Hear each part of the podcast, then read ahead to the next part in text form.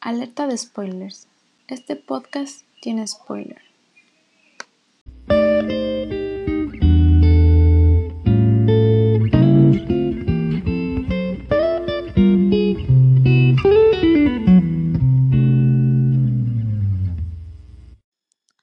Bienvenidos a un nuevo capítulo de Hear You Read TV.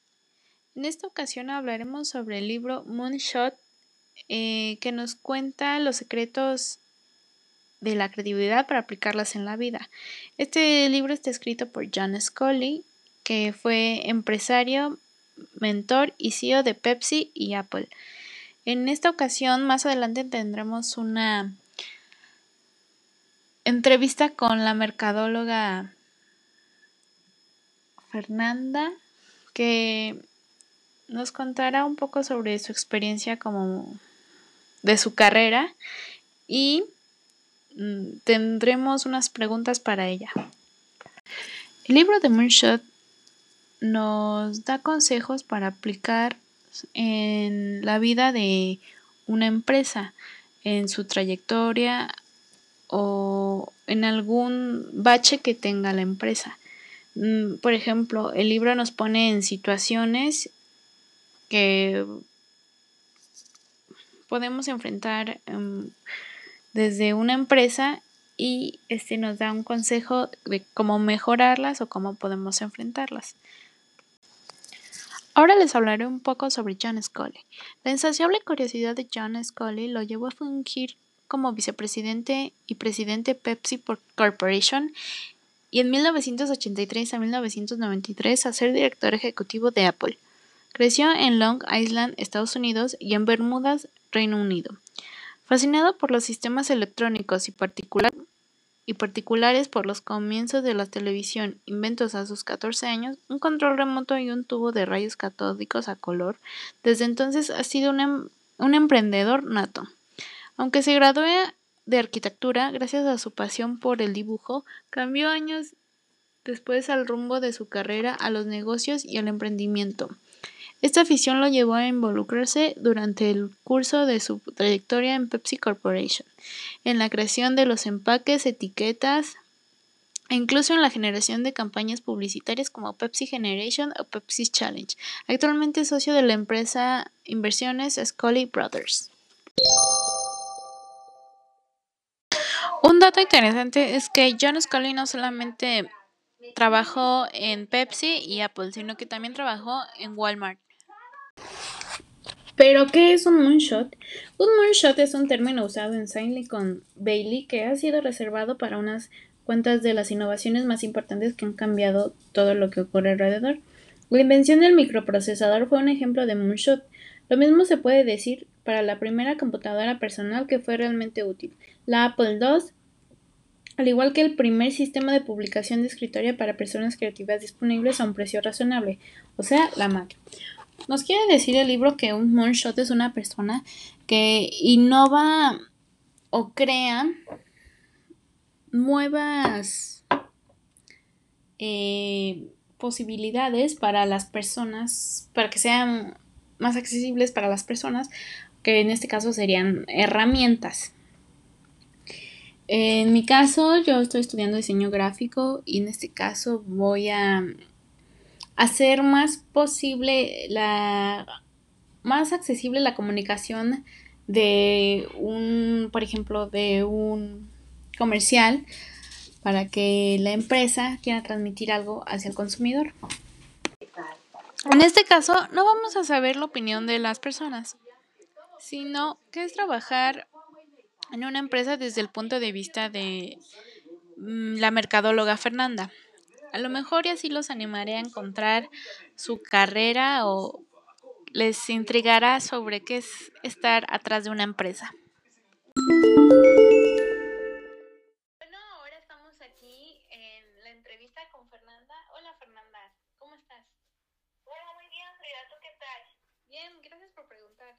Qué bueno que tú también estás bien. Bueno, este, Radio Escuchas, Fernanda es la mercadóloga que, como lo dije unos segundos atrás, eh, nos va a contar un poco sobre su trayectoria. Cuéntanos, Fernanda. Claro, claro, este, pues mira, la verdad mi historia es algo, algo larga, pero te la resumí así. Empecé a los 15 años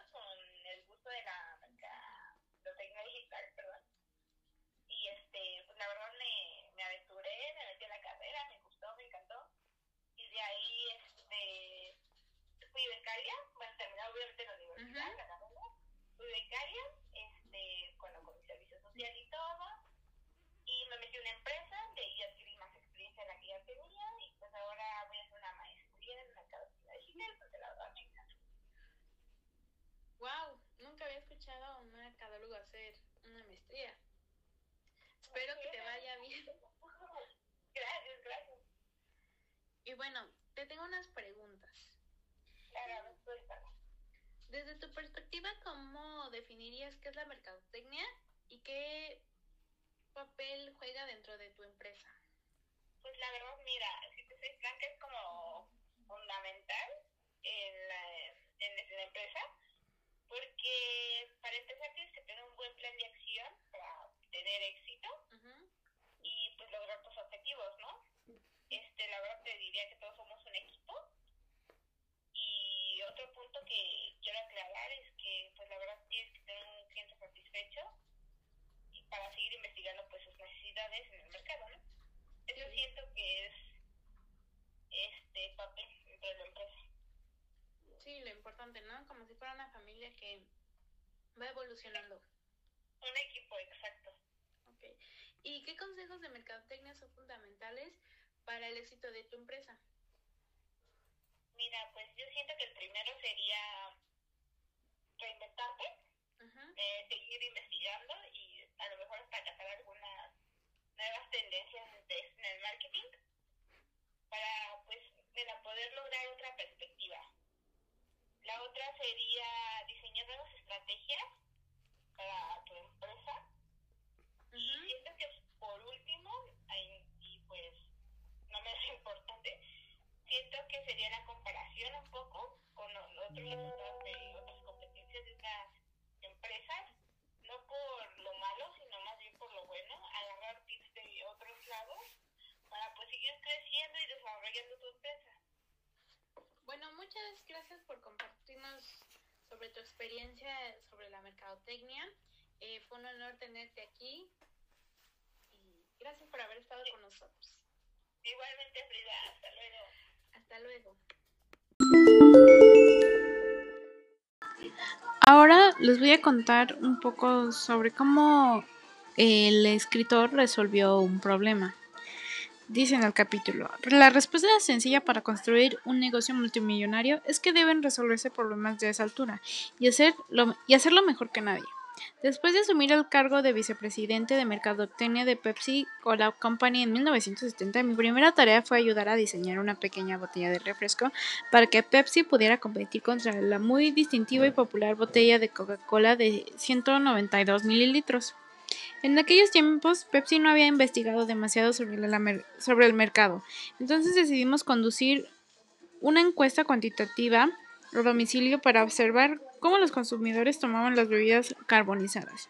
La prueba estaba diseñada de tal manera que entregábamos un cartón de botellas retornables de vidrio de 550 a 550 hogares cada semana y les dábamos la opción de decidir con cuáles bebidas se quedarían. Después de nueve semanas, encontramos un patrón realmente interesante. Sin importar cuántas bebidas les dejamos la semana previa, el inventario del lugar siempre estaba vacío cuando regresábamos la siguiente semana.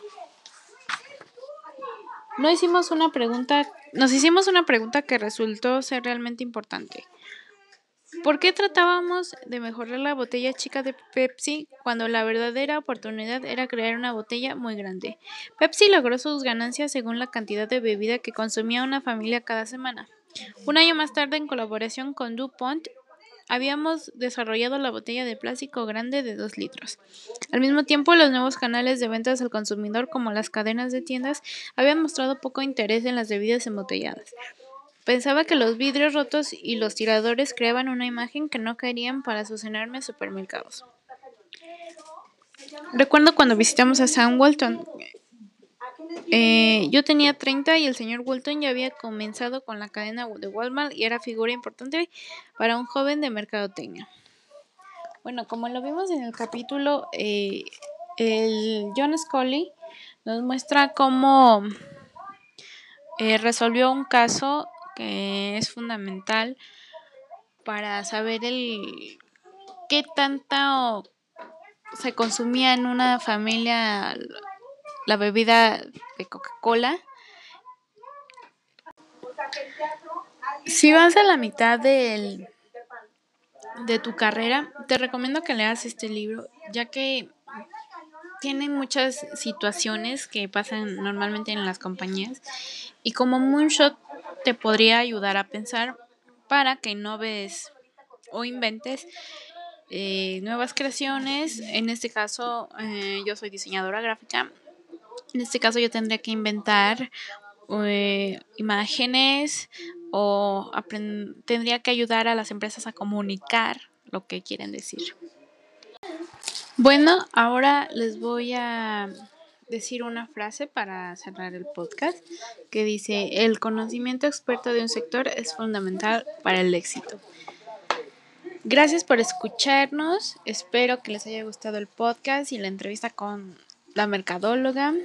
Nos vemos en el próximo capítulo de Here You, you Read TV y espero que nos sigan en nuestras redes sociales. Adiós.